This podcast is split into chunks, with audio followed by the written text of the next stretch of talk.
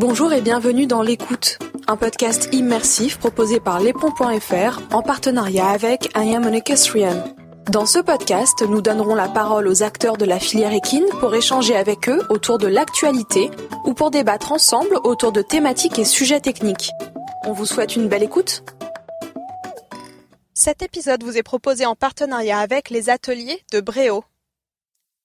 Les ateliers de Bréau fabriquent et commercialisent du matériel équestre et notamment des marcheurs pour chevaux, appelés aussi rondelonge automatique, manège circulaire ou rondelonge couvert, sous la marque Marcheur CTL. Marcheur CTL répond aux besoins des particuliers et des professionnels et dans toutes les disciplines équestres comme le galop, le trot, les chevaux de selle et dans tous les métiers comme l'élevage, le débourrage, l'entraînement, l'équitation de loisirs et les soins. Leurs matériels sont conçus pour durer dans le temps avec deux objectifs principaux qui sont la robustesse et la sécurité. Les différents secteurs du monde équestre n'ont pas les mêmes besoins ni les mêmes priorités. Partant de ce constat et étant des fabricants installateurs, ils peuvent répondre à la plupart des exigences des clients grâce à leur savoir-faire et à leur capacité à adapter les différents matériaux de construction, d'habillage et de sécurité. N'hésitez pas à contacter Marcheur CTL pour toute question ou information au 06 30 71 76 15. Ah, le printemps. Pour la majorité des passionnés de sports équestres, il sonne la reprise des concours en extérieur.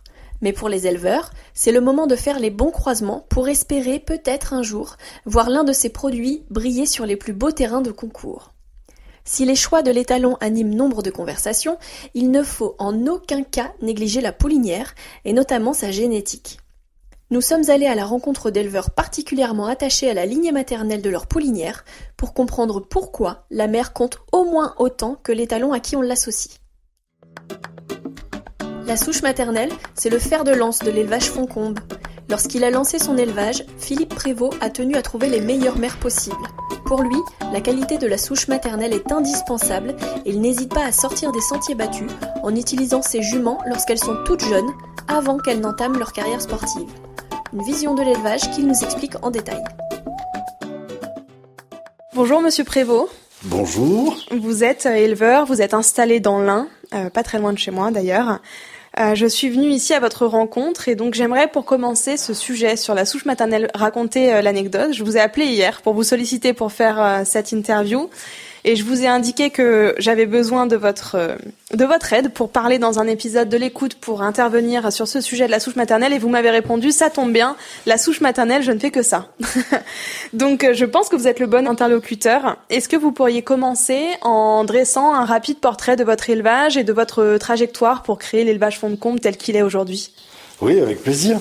Euh, je suis euh, un ancien cavalier de concours complet avec un maître de Saumur, Pierre Maviel de Bas. Donc c'est une, une, passion comme connaissent bon nombre d'enfants où je passais à l'époque c'était les jeudis tous mes jeudis tous mes week-ends euh, à, monter à cheval en faisant 4 kilomètres aller-retour entre Chantilly et Gouvieux pour aller assouvir cette passion avec la chance des années un peu fastes où il y avait des propriétaires euh, qui avaient les moyens d'entretenir des chevaux et d'utiliser des petits euh, jockeys comme moi pour aller faire les concours complets euh, en France et en Navarre. Et, et, puis voilà, et puis bon, c'est une passion qui reste. Après, il y a les études vétérinaires et autres. on perd un peu le fil du cheval, on le retrouve un peu au travers de la randonnée avec des amis. Et puis un jour, il y a les enfants, et puis on se dit, euh, tiens, pourquoi pas leur acheter un cheval, et tiens, tant qu'à faire, peut-être euh, à ce moment-là prendre une jument, comme ça ensuite on pourrait euh, faire un élevage. Donc c'est ce qui s'est passé, une histoire assez banale et, et, commune, je dirais. Et par contre, avec des, objectifs euh, bien précis, euh, j'ai écouté l'interview de, Jean Drexler et, on a le même objectif, c'est de se dire tant qu'à faire que de se lancer là-dedans, il faut le faire bien et il faut euh, viser le haut niveau, puisque de toute façon il y aura déjà beaucoup d'échecs en visant le, haut niveau. Donc autant viser ce haut niveau. Et donc, euh, euh, par hasard, j'ai une amie qui est une amie de, de photographes de concours euh, là-bas dans la Sologne et qui ont une souche qui fait un peu parler d'eux. Donc, c'est les Layek, c'est la souche et la souche d'Orion. Et, et, donc voilà, je vais les voir, je leur achète une première jument, et puis je vois que euh, alors moi je suis un scientifique, donc j'ai besoin de beaucoup potasser la bibliographie, beaucoup lire. Euh, à l'époque, euh, ben, on s'intéressait aux, indices génétiques, même s'ils ont leurs limites, mais essayer de retracer un peu le parcours des juments et bien sûr suivre le credo des anciens, c'est-à-dire qu'il faut qu'il y ait une longue tradition, une longue production de haut niveau chez les juments avec des arrière-grand-mères, voire des arrière-arrière-grand-mères, chez lesquels on retrouve des gagnants pour se donner un maximum de chances de produire des, des chevaux de valeur. Donc c'est ce que je fais avec cette souche. Euh, et puis je vois qu'ils ont été euh, euh, syndiqués à, à, Galoubet, ils recevaient de, de, de la semence, y compris des États-Unis, de, de Galoubet tous les ans. Et ce Galoubet, il, il, croise très bien avec leur souche. Donc j'obtiens une première euh, petite jument, plus pour, pour, pour, le sport et pour ma fille. Ensuite, une jument que, que je vise, euh, pour le sport, c'est euh, Kyria d'Orion, croisée à Calvaro. Et puis enfin, celle que je, vraiment je visais, la fille de, de Galoubet avec Rafale d'Orion. Voilà, donc l'histoire, elle, elle, a commencé comme ça. Euh, il s'est avéré que Kyria Dorion était une très bonne euh, compétitrice. Euh, euh, là encore, on, on fait jamais une histoire tout seul. Donc il y a autour de moi, il y a mon épouse, euh, il y a une amie Christina Rappet qui euh, débourre et, et, gratte les chevaux, comme l'on dit.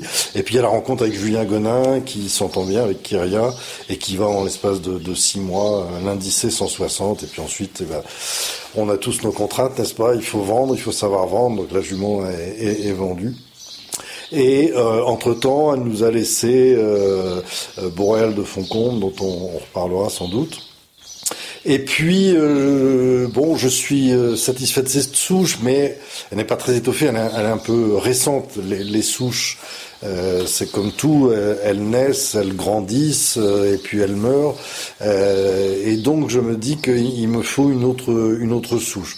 Alors, je, suis d'un tempérament paysan, je creuse mon sillon profond. C'est-à-dire qu'il est hors de question de me disperser euh, et d'acheter toutes les cinq minutes une poulinière simplement parce qu'elle me plaît euh, à droite à gauche.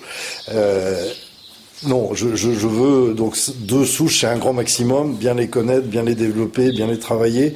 Et donc, euh, il se trouve qu'à ce moment-là, je, par l'intermédiaire des, des Perrault, on allait à Saint-Lô, qui ont besoin, je me souviens plus, de, ramener les radios d'un étalon de Pierre Le Boulanger ou de porter les radios d'un étalon de Pierre Le Boulanger. Bref, on rencontre Le Boulanger et, et là, c'est le coup de foudre.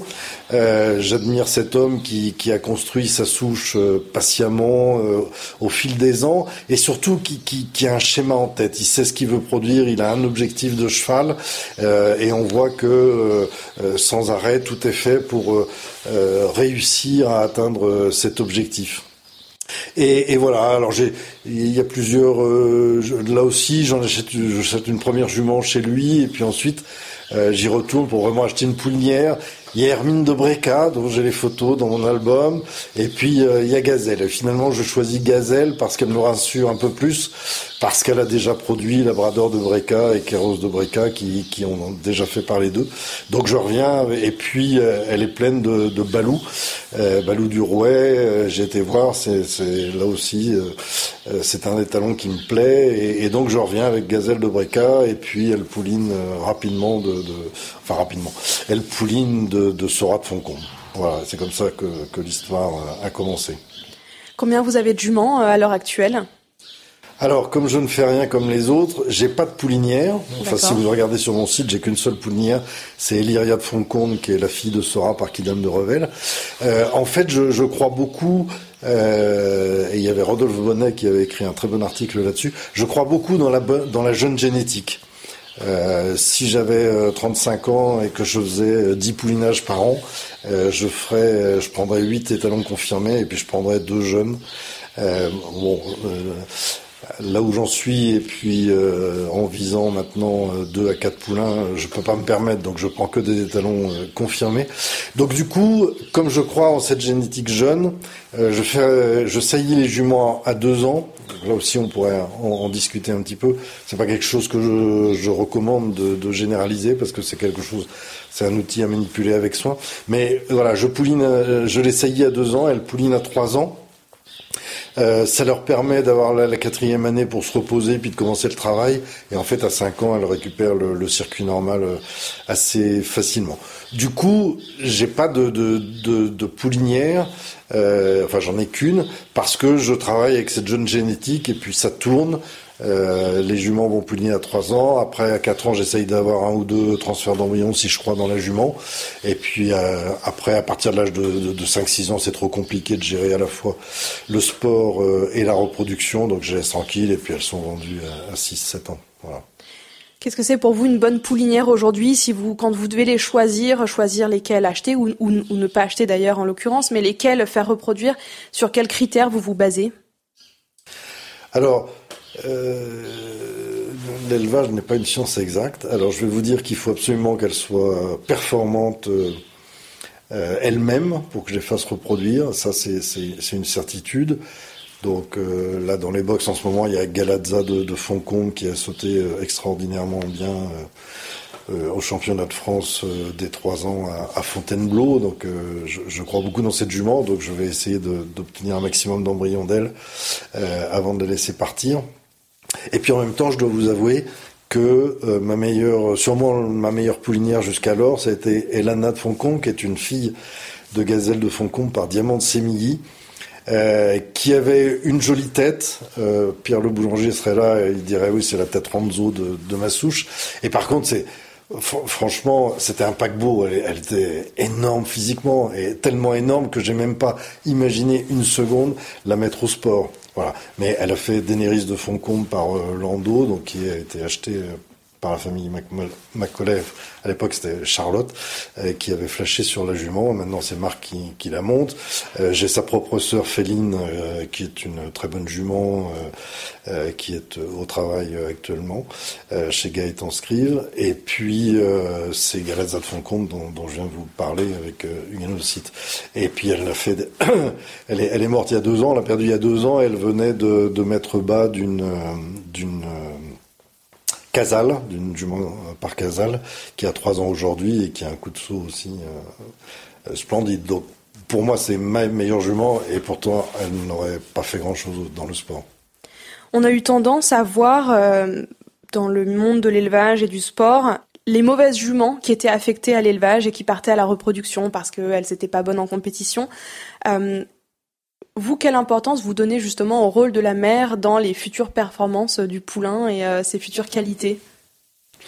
Une importance euh, euh, à la fois majeure, mais euh, évidemment l'étalon est là pour apporter ici 50% de qualité. Mais c'est sûr qu'une mauvaise mère euh, ne fera pas de, de, bons produits si elle n'a pas les qualités de base.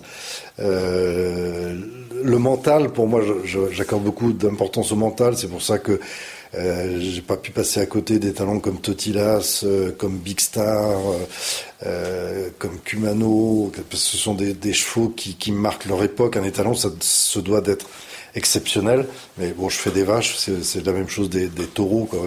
Jamais j'imaginerais garder un, un mâle bovin pour reproduire sur mes vaches parce que c'est au petit bonheur de la chance et il y a 70% de chances qu'il soit détériorateur plutôt qu'améliorateur. Un étalon, c'est le résultat d'un process euh, de sélection année après année en compétition, puis après euh, en reproduction, parce qu'on connaît tous euh, des chevaux qui ont été extrêmement performants sur les pistes et puis qui s'avèrent de piètres reproducteurs. Donc la mer a, une importance majeure, encore une fois.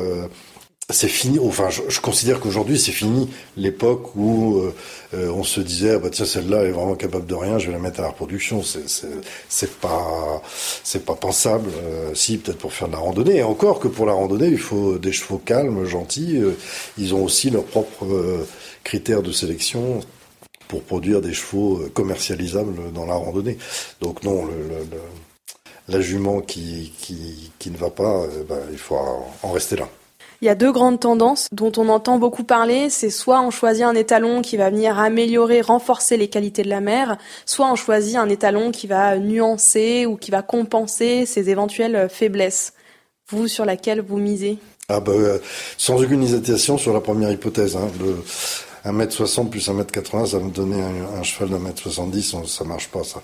Par contre, c'est sûr que euh, cultiver euh, les qualités d'une jument au travers le, le choix d'étalons leur correspondant et qui vont encore amplifier ses qualités, oui, ça j'y crois beaucoup. J'y crois beaucoup. Après, voilà, on est dans un dans un domaine particulier. Encore une fois, je crois que le, le mental, le cœur euh, joue beaucoup et euh, c'est difficilement mesurable, mais on connaît quand même euh, voilà les étalons dont on sait qu'ils vont transmettre cette qualité de, comportement. Mais tout ne rentre pas sur informatique et, dans des cases.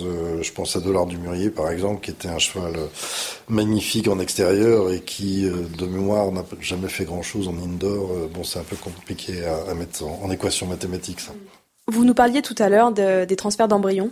Et je me demandais, est-ce qu'il y a une importance, est-ce que la mère porteuse, elle a une importance dans la construction du futur poulain, que ce soit, donc forcément pas génétique, mais dans, dans est-ce que son mental à elle, est-ce que sa façon d'être, de se comporter, etc., va pouvoir influencer plus tard les qualités du poulain? Oui, c'est une question intéressante. On sait que au démarrage des transferts d'embryons, on a pensé utiliser des juments de trait en se disant qu'elle allait amener euh, beaucoup de lait euh, au poulain et qu'ainsi il allait pouvoir se développer euh, de manière plus importante qu'avec une jument de sel. Et, puis en fait, on s'est aperçu de la perversité du raisonnement, c'est que effectivement, ça apportait du lait riche, mais du coup, il y avait des problèmes d'OCD, et donc des problèmes osseux sur les poulains, et puis d'autre part, le fait que la jument ne bouge pas beaucoup, comme le fait une jument de trait, euh, ça, ça, ça, induisait euh, une, un, un, moindre entraînement du poulain et, et donc ça, c'était pas, le résultat n'était pas satisfaisant. Alors au-delà de ça, donc maintenant on sait qu'on utilise principalement des, des trotteuses parce que c'est ce qu'il y a sur le le marché. Euh, on sait bon qu'il n'y a pas d'apport génétique évidemment de la porteuse. Euh, moi, je me pose une question sur euh, la couleur de la robe, parce qu'on sait que dans la couleur de la robe, tout n'est pas génétique, notamment la répartition des taches blanches sur le poulain n'est pas d'ordre génétique. Et je me demande s'il n'y a pas une influence de la robe de la porteuse sur la robe du poulain. J'ai fait des photos avec un certain nombre de correspondances. Après, au-delà, au niveau du comportement. Euh, en théorie, il devrait y avoir un impact. Euh, en pratique, je pense que ce que nous, éleveurs, euh, apportons au poulain dans le dressage, et ça c'est quelque chose de, primordial dans le futur du poulain, l'emporte sur l'influence du comportement de la jument sur le poulain. Ce que je veux dire, c'est que même si c'est une porteuse craintive, timide, et si son poulain a tendance à l'être, eh bien, le, on va le récupérer ça par le fait qu'on va s'occuper du poulain et qu'on va lui faire euh, passer cette euh, timidité. Donc, je dirais que ça a sûrement une influence, mais euh, néanmoins assez limitée. Est-ce que vous pensez que dans l'élevage actuel, il y a un certain degré de vigilance qu'il faudrait apporter aux éventuelles euh, consanguinités qu'on pourrait trouver dans les lignées, ou est-ce que vraiment c'est quelque chose qui n'existe pas et qui n'a pas d'impact à l'heure actuelle dans l'élevage? Je pense qu'on va vers des, des, périodes euh, à risque et il faut y être attentif. On l'a pas trop eu jusqu'alors parce qu'on avait une offre d'étalons qui était quand même assez importante. On sort de l'époque où c'était les rats nationaux, qui avaient différents euh, ateliers avec des étalons qui tournaient, donc il y avait peu de risques qu'un étalon soit... Et puis il y avait les quotas. Euh, aujourd'hui, avec une proposition privée, avec... Euh, la recherche euh, du meilleur étalon et, et, le fait que, au travers d'une communication commerciale ciblée, euh, on se retrouve avec une offre limitée en, en étalon. Je dis bien commercialement limitée parce que en fait, en réalité, tous les éleveurs pourraient utiliser un large panel d'étalons. Mais tout le monde veut aller à l'étalon à la mode. Euh, et, ça, ça risque, à un moment donné, de, réduire un peu l'éventail génétique sur la partie mâle. Et puis, ce qui inquiète aujourd'hui, c'est l'ICSI, parce que l'ICSI se concentre sur les trois souches euh, qu'on connaît euh, du château, Chalus, euh, Et, et, ça, ça devient un phénomène tellement important Aujourd'hui, il est difficile de le quantifier, donc je parle avec prudence. Mais si ça se poursuivait, on pourrait euh, aboutir à un appauvrissement euh, des lignées maternelles. Et ça, ça serait redoutable pour le, futur. Il faut qu'on conserve une grande variabilité, aussi bien dans les souches maternelles que dans les étalons utilisés, bien sûr. C'est quelque chose, c'est une chose à laquelle vous apportez beaucoup d'importance, vous, et sur laquelle vous êtes extrêmement vigilant? Oui, je, suis vigilant. Après, j'ai un petit élevage. J'ai fait naître entre 4 et 8 poulains jusqu'à maintenant. Là, je vais diminuer à 2 et 4 euh, poulains par an. Donc, j'ai deux souches. Euh, j'utilise euh, très exceptionnellement un étalon plusieurs fois. Donc, voilà, je suis loin de, ce risque-là. Mais néanmoins, je, voilà, je fais toujours des simulations de croisement et je surveille toujours la consanguinité qu'il peut y avoir dans mes croisements. J'irai jamais, et ça serait vraiment l'extrême, au-delà d'un 3-4. C'est vraiment ce que je me permettrais au pire. Ou au mieux, je sais pas. On entend souvent parler, euh, quand on est dans le commerce de chevaux par exemple, ou quand on est en concours, c'est un cheval moderne. C'est quoi un cheval moderne pour vous? Alors, ce, ce qu'il est entendu par cheval moderne, c'est le cheval de, de, cadre moyen, qui a beaucoup de sang, qui est très réactif, qui tourne court. Euh, voilà, c'est ça, un, un, cheval moderne. Alors, je, rejoins cette analyse-là et elle s'oppose un peu aux, épreuves mythiques qu'on peut voir à la télé où on avait des obstacles d'un mètre soixante, d'un mètre soixante-dix avec des troncs d'arbres de, de, 30, de 15 centimètres et, et, il fallait vraiment que ce soit le cœur qui parle avant le reste avec euh, euh, je ne sais pas si vous avez déjà eu l'occasion de voir ces parcours euh, où c'était en fait des obstacles qui étaient le long de la carrière, donc il n'y avait pas de, véritablement de parcours, il fallait faire tout le tour de la, carrière, donc là il n'y avait pas besoin de réactivité, il n'y avait pas besoin d'équilibre, il n'y avait pas besoin de tourner. Donc euh, il y a une adaptation effectivement de, de, des chevaux de sport au type d'épreuve qu'on regarde aujourd'hui. Vous parliez tout à l'heure du mental et moi je voulais vous demander euh, quelles sont les deux, trois grandes qualités vraiment que vous allez rechercher chez vos poulains. C'est les trois qualités que vous essayez de mettre en avant au maximum dans votre élevage et dans vos lignées. Alors c'est le cœur, c'est vraiment l'envie d'y aller, l'envie de se battre pour euh, son cavalier, euh, le sang évidemment, euh, et puis l'équilibre. Voilà, c'est les trois qualités euh, que je vais rechercher chez les talons et que je vais observer, chercher observer tout de suite chez, chez mes poulains.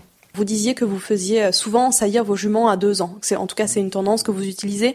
Vous arrivez à juger un petit peu de leur qualité alors que vous ne les avez jamais vues vraiment au travail, jamais vraiment vu sauter un parcours, etc.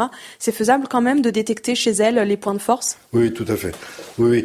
Euh, je, je, suis très présent euh, parmi mes chevaux, euh, à pied, j'ai un rond d'avrincourt, donc je les fais tourner euh, souvent, même si c'est pour peu de choses, hein, c'est pour sauter 20-30 cm. Mais autant il y a une période jusqu'à 18 mois, grosso modo, ou euh, une chataïa, par exemple la casale, euh, elle sautait pas, elle fonçait sur l'obstacle. Et puis à un moment donné, il y a le déclic qui se fait, on voit la vraie jument, et c'est avant deux ans euh, que, que, le déclic se fait, et on voit la jument sauter, et on voit tout de suite s'il y a une technique de saut qui est là, qui est présente, et si on peut parier sur elle ou, pas. J'ai une dernière question du coup. Qu'est-ce qu'on peut souhaiter à l'élevage français, enfin à l'élevage tout court peut-être pour les prochaines années, pour les prochaines décennies même? Bah, Ce qu'on peut souhaiter, c'est, on en a parlé tout à l'heure, d'abord c'est de garder cette base euh, très diverse et variée de la génétique avec euh, ses origines demi-sang, ses origines trotteur, ses origines pur sang. Donc conserver cette, euh, ce multiculturalisme génétique de manière à ce parce que le, le, cheval brillant, il est issu d'un croisement de ces hasards de rencontres de fonds génétiques différents. On n'a pas des, critères euh, figés comme on fait une vache charolaise, elles sont toutes blanches. Bon, chez le cheval, ça n'existe pas. Et, voilà, la crainte qu'on peut avoir, on, on, a discuté tout à l'heure, c'est une restriction alors volontaire de la part des éleveurs, euh, des étalons, ou une restriction imposée par euh, des stratégies commerciales de, de l'ICSI. Donc ce que je souhaite à l'élevage français, c'est de garder euh, sa diversité, et puis c'est d'être capable de se projeter sur ce que seront les épreuves des années à venir, et d'avoir un cheval, de garder un cheval avec un, gros cœur. Je ne sais plus si c'est Jean Drexler qui disait ou Éric Levallois qui disait mon meilleur cheval n'est pas encore né. Donc euh, j'espère que ce sera la même chose pour vous. J'espère que votre meilleur cheval n'est pas encore né. Je vous souhaite beaucoup de, beaucoup de succès pour la suite de ce parcours d'élevage. Merci à vous. Merci, Merci Philippe Prévost. Au revoir. Chez les Martineaux, l'élevage est une affaire de famille. Le père, Michel, a créé l'élevage Merzé dans les années 60, avant que son fils, Jean-Michel, ne le rejoigne dans l'aventure familiale quelques décennies plus tard. Une aventure qui a débuté avec une jument pur sang anglais, Cornepipe, qui engendra au fil des générations l'étalon performeur Yves de Merzé, dont presque toute leur pollinière découle de cette lignée. Les deux hommes partagent les réflexions de leur croisement, les qualités de cette lignée maternelle et leur façon d'élever leurs poulains. Bonjour Michel et bonjour Jean-Michel Martineau. Du coup, vous serez tous les deux pour cet échange. Euh, je suis chez vous à Cluny.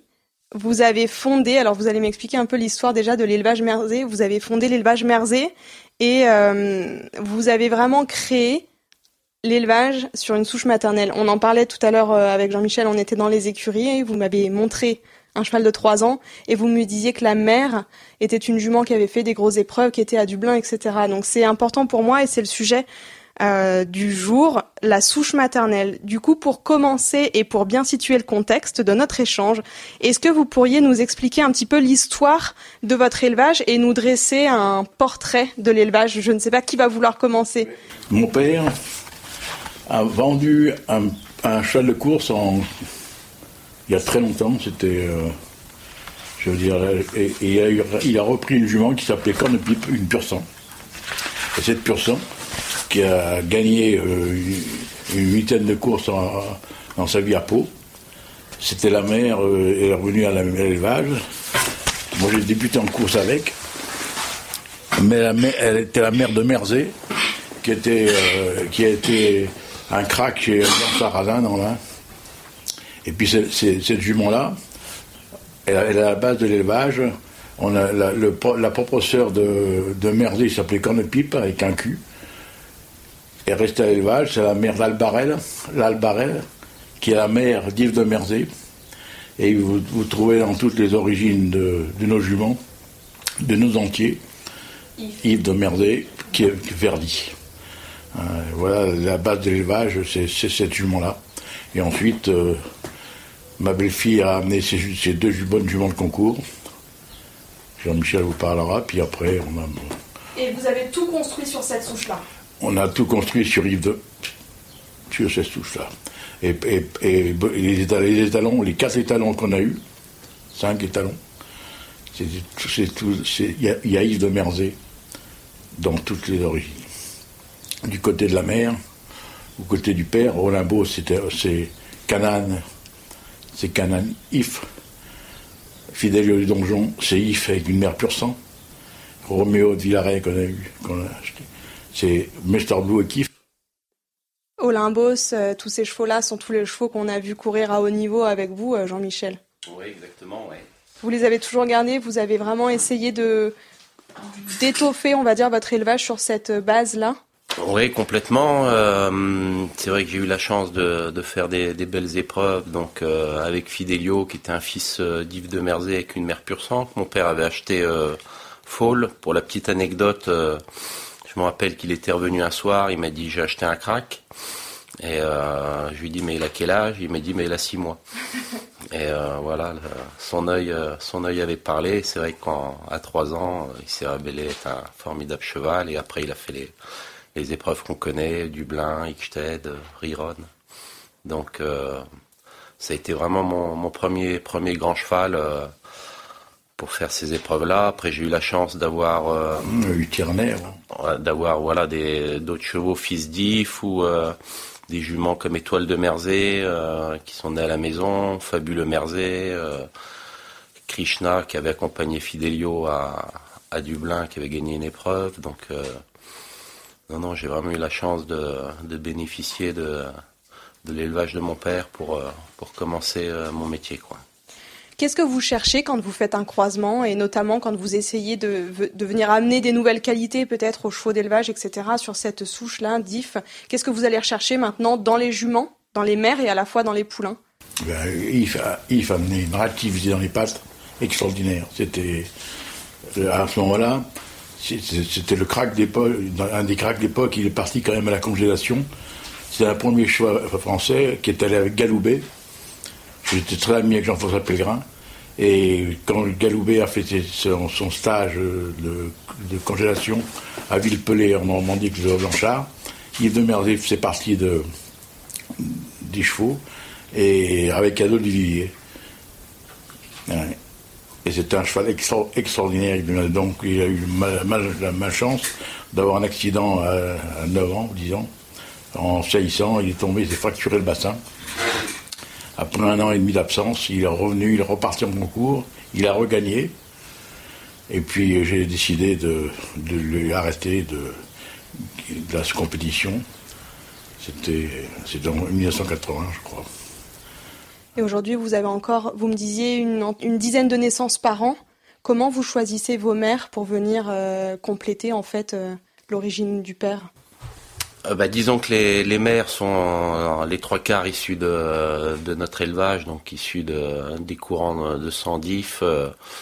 donc là, après maintenant, il y a des petites filles qu'on avait recroisées avec d'autres étalons.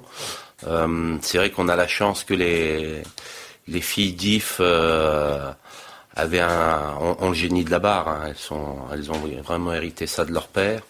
Donc voilà. Après, bah, dans le choix des étalons, on va essayer de retrouver euh, un peu plus de modèles, de cadres euh, pour certaines juments. Euh, essayer de trouver les qualités qui peuvent convenir aux juments et essayer d'avancer comme ça. Après, l'élevage, voilà, c'est au feeling et on va dire qu'il y a aussi une part de chance. Vous avez réussi à moderniser l'élevage, puisque quand vous avez commencé, on cherchait des chevaux avec beaucoup de cadres, avec beaucoup de force, euh, pas toujours très rapide au sol, etc. Aujourd'hui, euh, les épreuves ont quand même vraiment changé. Est-ce que vous avez réussi à faire évoluer? Chez nous, on était en avance. D'accord. On était en avance, on n'avait que des chevaux de près du sang. C'était, euh, on était l'Irlande de la France. Hein, c'était les chevaux, mon système à moi, c'était les chevaux près près du sang. Et plutôt maintenant, on euh, les haras nationaux, on habitait à côté du haras. On avait des, des sang extraordinaires à cette époque. Et moi, j'avais 20 ans d'avance. Je n'ai pas peur de le dire. Hein. Vous l'avez ressenti comme ça? Vous avez l'impression d'avoir fait évoluer vos chevaux, Jean-Michel? Bah, Disons que oui, on a vraiment eu la chance, avec notre jumenterie euh, très dans le sang, de ne pas avoir ce problème de consanguinité euh, comme peuvent rencontrer en Normandie, euh, voilà, où euh, ils avaient souvent les mêmes courants de sang qui revenaient. Nous, on a pu puiser euh, dans ces origines-là. donc, ça a été, je pense, une chance pour nous, pour notre élevage, oui. Il y a des pères que vous aimez bien en ce moment pour venir croiser avec vos poulinières, avec vos mères? Est-ce qu'il y a des grandes tendances ou est-ce que c'est vraiment chaque année vous allez essayer d'aller découvrir un peu des nouvelles souches, des nouvelles origines? Non, on peut dire qu'on part sur euh, un certain étalon confirmé. Là, comme je vous ai montré, là, on a un fils de Nervoso avec une, une mère Yves de Merzé qui, qui, je pense, promet vraiment énormément.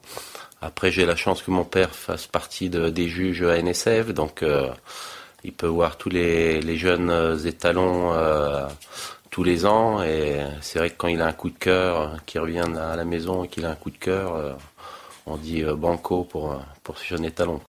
Et alors, vous nous disiez, vous me disiez à l'instant, donc vous avez ce cheval, ce 3 ans que j'ai vu au box de Nervoso, qui est un cheval de 3 ans, on a toujours un peu de mal à juger. Et vous m'expliquiez tout à l'heure que quand vous avez acheté ce foal de 6 mois, tout de suite vous avez dit c'est un crack. Comment, quelles sont les grandes qualités pour vous qui vont faire un crack et comment est-ce que vous les détectez? Ben, Si vous voulez, d'abord, ce, que je voulais, c'était avoir un fils type de Merzé, indemne de, avec une mère pur sang, indemne du, du sang d'Ibrahim, qui avait joué un pur, un pur. Et quand je suis tombé sur ce cheval-là, euh, je suis tombé amoureux du cheval tout de suite. Quoi. J'ai pu acheter la moitié des parts et puis après, hein, c'était. Le papier était important pour vous Le papier était important. Il y avait le, le modèle. C'était un grand cheval, tout, beaucoup, euh, beaucoup de cadres. C'est ce que je cherchais. Je cherchais, donc euh, j'ai trouvé ce cheval-là et puis on l'a élevé. Puis il a fait une carrière exceptionnelle. Il aurait pu, s'il n'y avait pas eu un accident, faire encore mieux, mais c'est la vie, c'est l'élevage. quoi. Et parmi les trois ans euh, de l'année, là, vous en avez 7-8. Comment vous allez faire la distinction? Quelles vont être les grandes qualités qui vont, qui vont vous faire dire euh, celui-là, il, va être, il va être vraiment bien? De toute façon, euh, il faut se rendre compte que on les voit, on les voit net poulains. On, a, on peut avoir une idée. Ils nous font rêver pendant trois ans. Après, ils rentrent à la maison. Euh, on les, donc ils sont près des bourrés à deux ans, on a déjà une petite idée à trois ans, mais entre le cheval euh, qu'on voit à trois ans et le cheval qu'on voit à six ans, euh, souvent on peut dire que c'est des chevaux complètement chaque année ils changent. Il y a des bons chevaux à 3 ans qui font rêver quand ils sautent en liberté et qui s'avèrent plutôt médiocres une fois qu'ils sont montés, une fois qu'ils sont en piste? Bien sûr, non, ça, ça peut arriver, hein, et tout à fait, complètement l'inverse. Donc, moi, moi j'ai la chance d'avoir débuté mon métier de cavalier donc avec les chevaux de mon père. Donc, c'était des les, trois quarts des poulains que je montais étaient des fils de Merzé. Euh, ils avaient le génie, mais c'était des chevaux très très très sensibles, très près du sang. Et je pense que ça, ça m'a appris euh, vraiment la patience avec eux, de ne pas vouloir brusquer les étapes. Beaucoup de poulains euh, et des, très très bons chevaux que j'ai eu pour faire des belles épreuves. On a pris le temps. ils n'ont pas fait les 4 ans. On a commencé un petit peu les 5 ans. Et souvent, on, ils sont révélés à partir de 6 ans. Quoi. C'était un luxe pour vous d'avoir le pilote à la maison parce qu'il y a des éleveurs, on le sait, euh, qui n'ont pas le, choix en fait que de ne commercialiser les chevaux tout de suite à 4 ans ou en tout cas de les faire euh, tourner à 4 ans parce qu'il va bien falloir les vendre. Vous, vous aviez la possibilité justement d'attendre, d'avoir les, bonnes personnes à la maison pour monter vos chevaux? J'ai eu la chance d'avoir mon fils quand j'ai pris la décision d'arrêter. Il était juste, euh, il avait 18 ans. il a pris juste le, bon créneau à ce moment-là. Hein, c'est un, gros problème de toute façon. Euh, puis maintenant, Jean-Michel est bien secondé dans l'écurie. Euh, hein, il a des, cavalières qui sont top, top niveau, et c'est important. Il y a deux grandes tendances dans l'élevage euh, dont on entend souvent parler. J'aimerais bien savoir sur laquelle vous misez. On dit parfois qu'il faut chercher un étalon qui va renforcer les qualités de la mère. Et à l'inverse, on peut aussi entendre qu'il faut chercher un père qui va compenser les défauts de la poulinière. Qu'est-ce que vous en pensez? Bah, disons que nous, comme on, vous l'a dit, nous, avec les, les, les, les, pouliches euh, de, euh, issues d'IF, on a vraiment la chance que ce soit des chevaux très près du sang, très réactifs et tout. Souvent, euh, ce qui leur manquait, c'était un petit peu de, de cadre, de, de locomotion, de force. Donc, on va dire que nous, on, on essaye de trouver ces, ces étalons qui ramènent. Moi, j'aime beaucoup le respect, l'intelligence. Ouais respect, intelligence. Dans mes, dans mes jugements, c'est comme ça. La force vient. Si en plus on a la force, c'est le summum, quoi. Mais le respect et l'intelligence, c'est très très important. Ça l'était déjà euh, quand vous avez commencé l'élevage? Est-ce que c'était déjà des choses qu'on recherchait ou est-ce qu'on était encore dans des chevaux un peu plus classiques euh, de tradition? Moi, j'ai toujours recherché ça. J'ai toujours recherché ça, les chevaux. Euh, avec un respect de la barre. Hein, j'ai eu quand même la chance d'avoir, euh, en, en, en, d'élevage, né chez moi ou acheté en étant poule à mois, quatre chevaux qui ont fait Coupe des Nations. Pour un petit éleveur du Charolais, sortir en, huit ans, quatre chevaux en Coupe des Nations, et tous les chevaux sur le même, euh, même, même, style. Hein. Respect de la barre, la force. Et ça, pour vous, ça vient de la génétique, principalement Le respect Le respect de la barre, et puis je pense que quand même, euh, il faut la reprendre. Et je crois qu'il y a une éducation à faire, ce que fait Jean-Michel très bien maintenant. Leur apprendre à respecter sans, sans brutalité, sans rien. C'est, le respect de la barre, c'est naturel et c'est adhésif.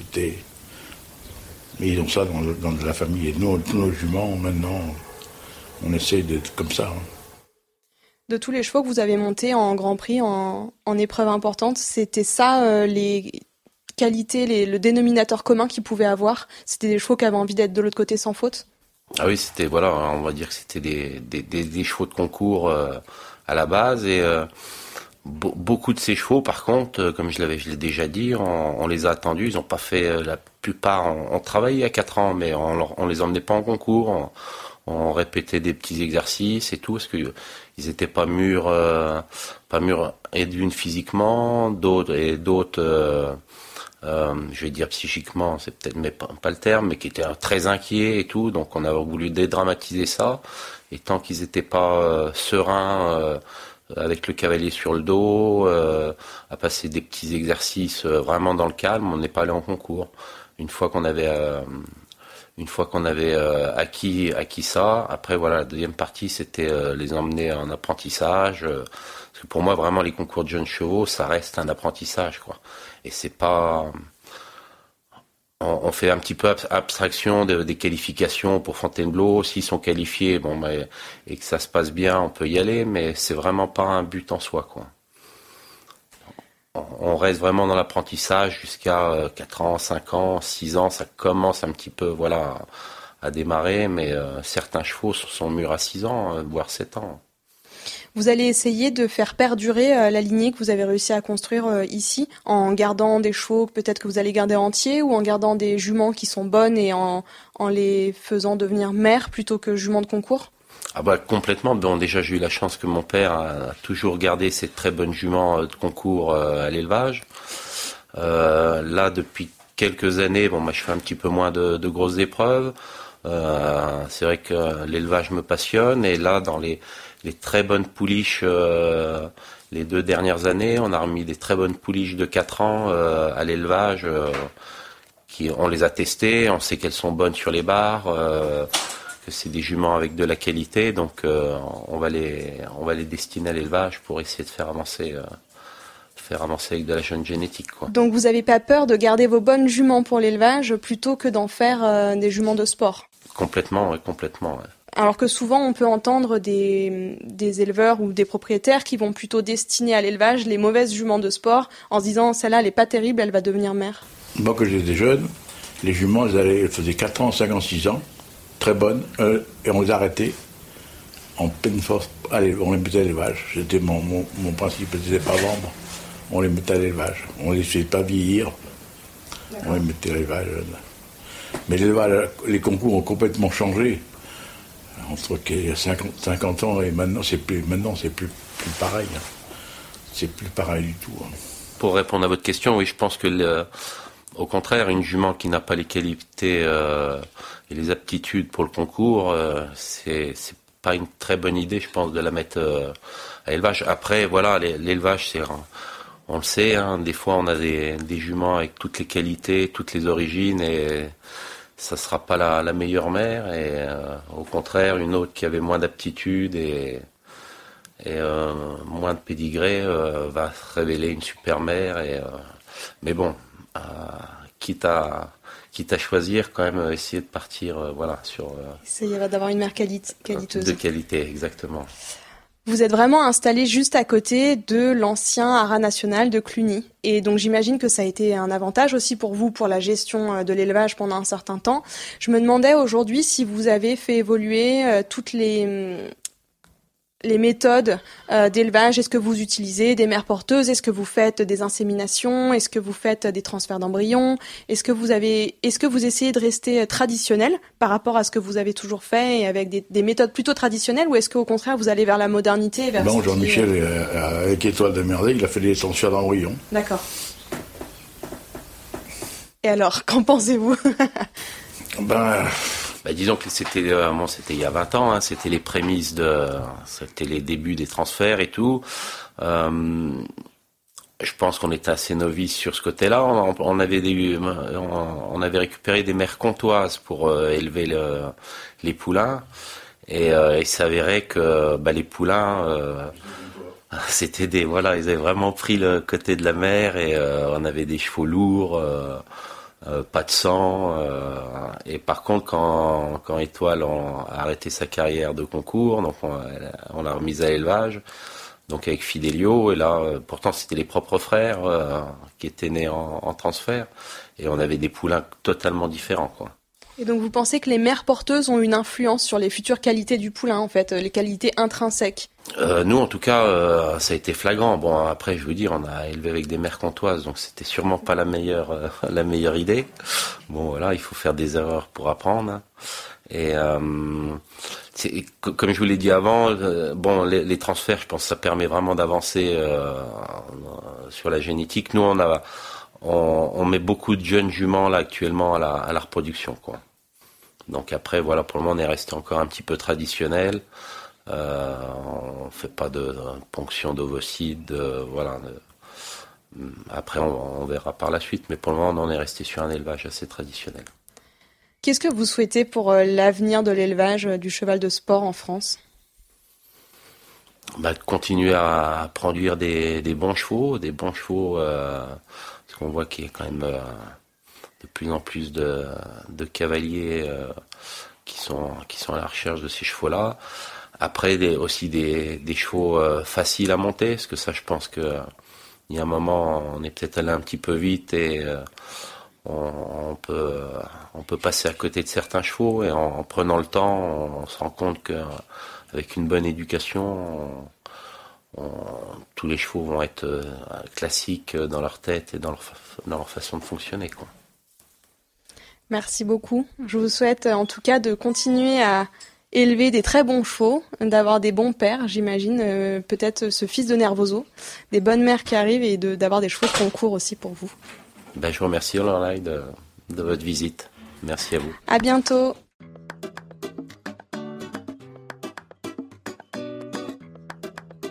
Un grand merci à tous pour votre écoute. On espère que cet épisode au format podcast vous a plu. Si c'est le cas, dites-le nous avec 5 étoiles sur Apple Podcasts ou iTunes. Pour en apprendre toujours plus sur le monde du cheval et des sports équestres, rendez-vous sur le site lespron.fr. À bientôt!